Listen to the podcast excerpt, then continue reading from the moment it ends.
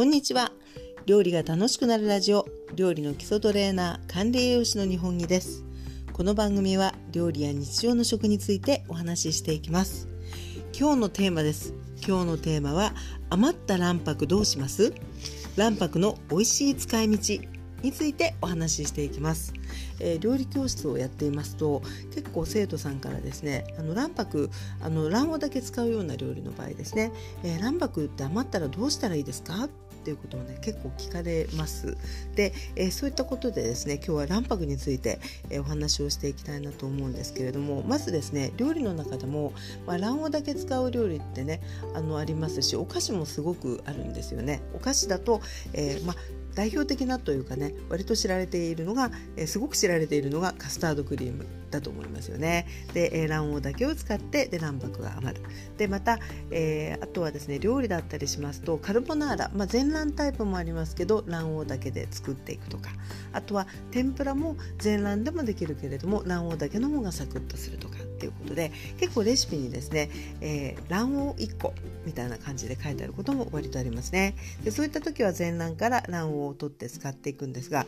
さあそこで余った卵白をねあのどう保存したりあるいはどう食べるといいかなっていうお話なんですね。で、えー、今日はですねポイント2つで、えー、お話ししていきたいと思います。1つは料理に使うそして2つ目はお菓子に使うということで順番にお話をしていきたいと思います。え、まずですね料理に使うパターンなんですけれども、え、用途としてはですね、まあ、3つあると思っていまして、え、1つ目はつなぎ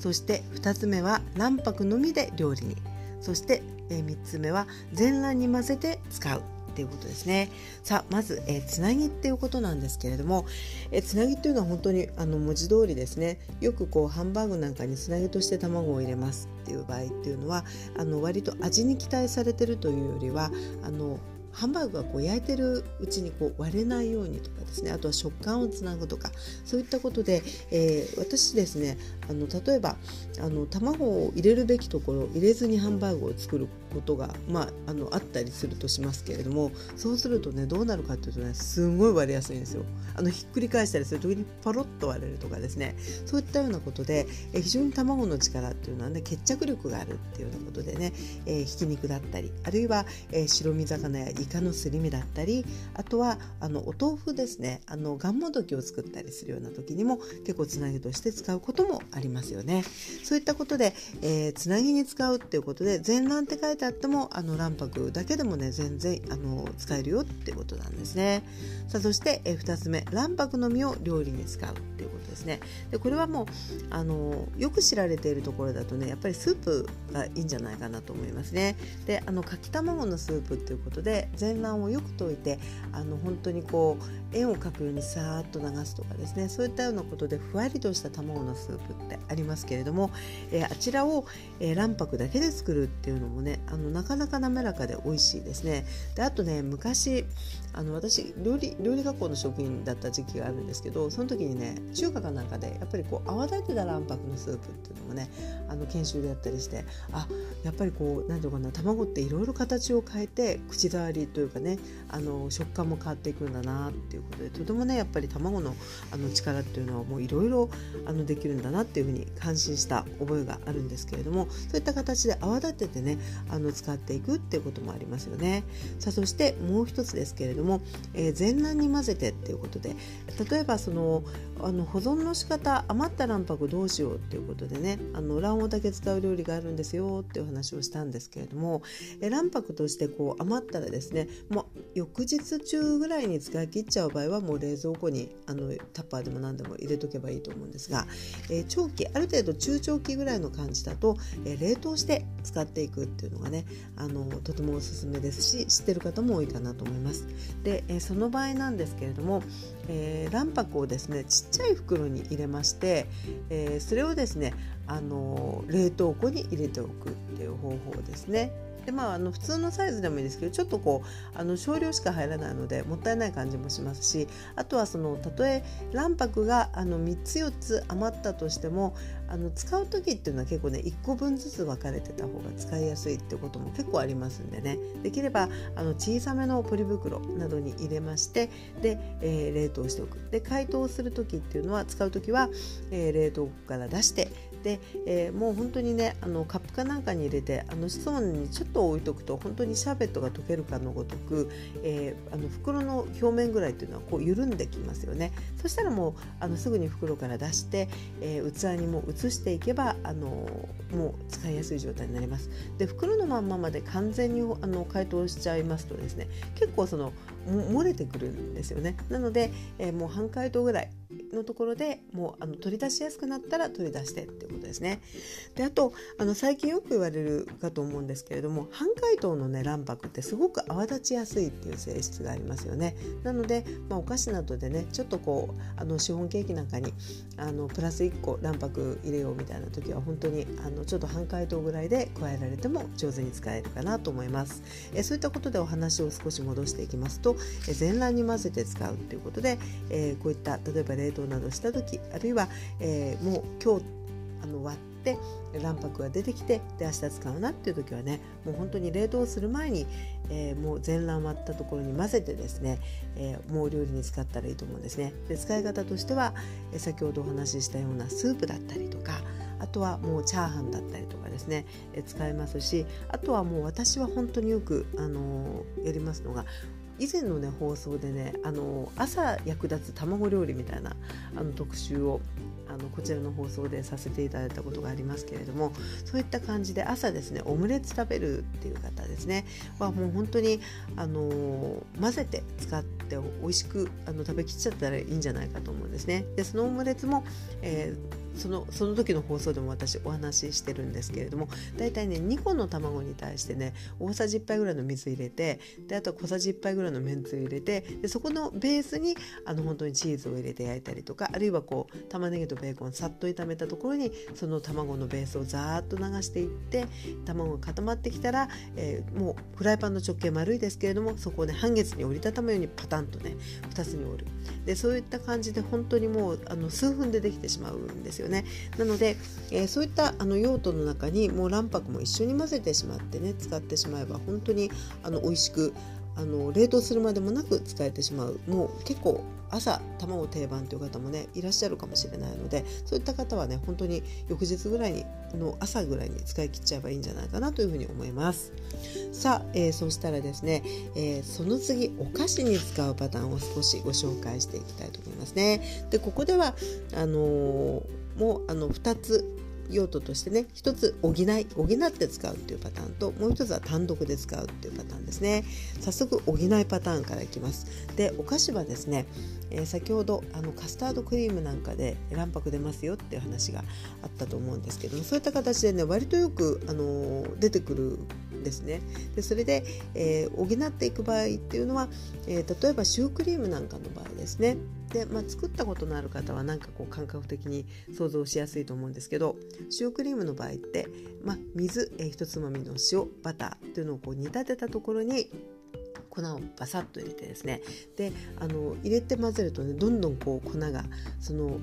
バターの溶けた水を吸っていってこう団子状態になるんですよね。でそれを一旦鍋の中であの火を弱めながらねヘラで転がして転がして水分を飛ばしていくんですね。でその水分を飛ばした状態のところを火を止めまして、え卵をね少しずつ加えていってあの本当にこう鉄板に絞れるぐらいの硬さに調節していってそれが焼けた時に空洞になるっていうのがシュークリームのシューの仕組みなんですけれども、えー、そのですね鍋の上でこう水分飛ばす時の加減によってはですね結構卵はねかなり入る時もあるんですね。なのでレシピなんかに、えー、例えば全卵2個って書いてあっても2個で足りないような時っていうのはあの本当にね手早くあの冷凍卵白を戻してですねあの足していったりするとものすごくいいですしとは、えー、シフォンケーキなんかの場合も、まあ、レシピによってはねあの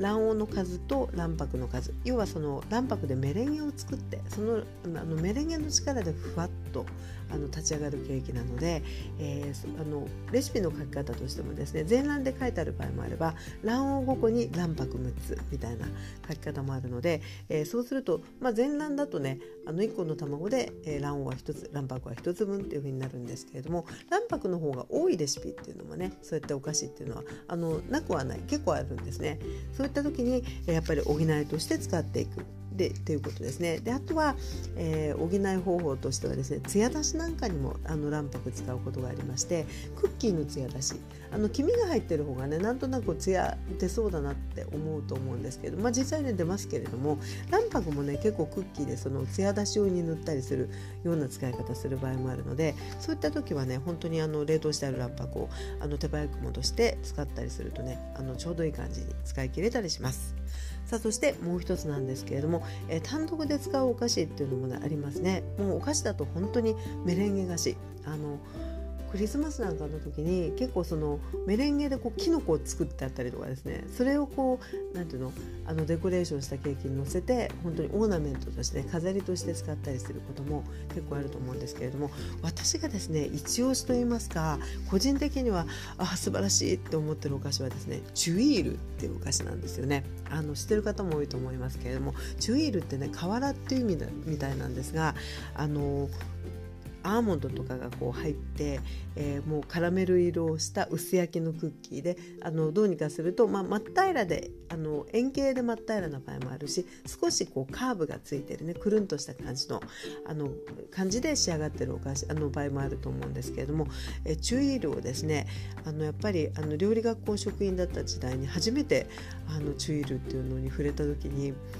あなんてこんな素敵なお菓子がこんなシンプルな材料でできるんだろうっていうぐらいねちょっと感動したお菓子だったんですよね。で材料としては、えー、卵白とそれからグラニュー糖ですねであとは、えー、溶かしバターとね粉が少しだけ入るんですね。それをこう混ぜますと本当に緩い生地ができましてあの通常クッキーってね例えば型抜き型で抜いたりとかアイスボックスって言ってあの一旦こう四角などにまとめてですね冷凍したものを切って焼くとかいろんなパターンがあるんですですけど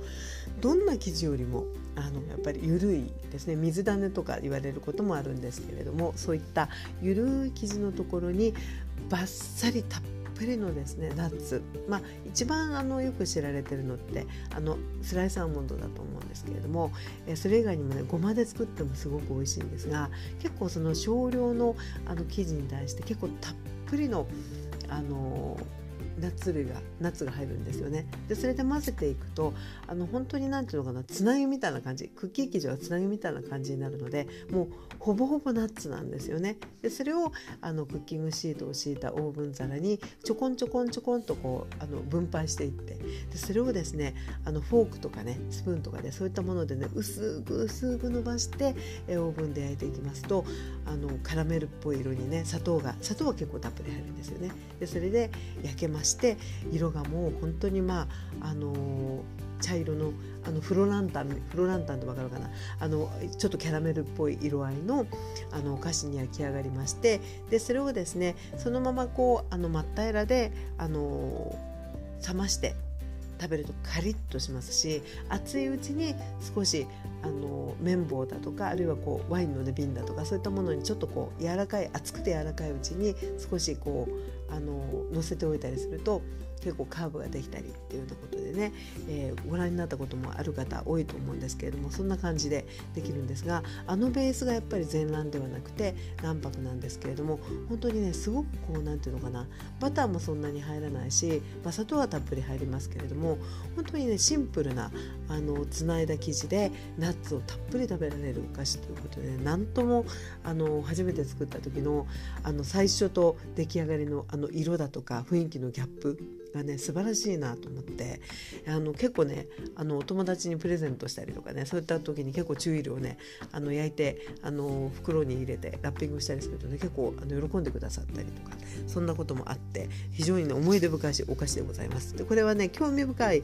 なと思った方はね結構もうネット検索していただければ本当にたくさんあのいいレシピ出てくると思うのでね、よかったらお試しいただきたいと思います。ということでえ今日はですね卵白の素晴らしさおよび保存法、えー、というようなことでねお話ししていきましたけれどもね是非あの楽しそうやってみたいなって思っていただけたらねすごく嬉しいなと思っています。ということで、えー、本日はここまでです、えー、この番組は料理や日常の食についてお話ししております。少しでも楽しくなるヒントになれば嬉しいです。それではまたお耳にかかりましょう。お相手は料理の基礎トレーナー管理栄養士の日本木でございました。それでは失礼いたします。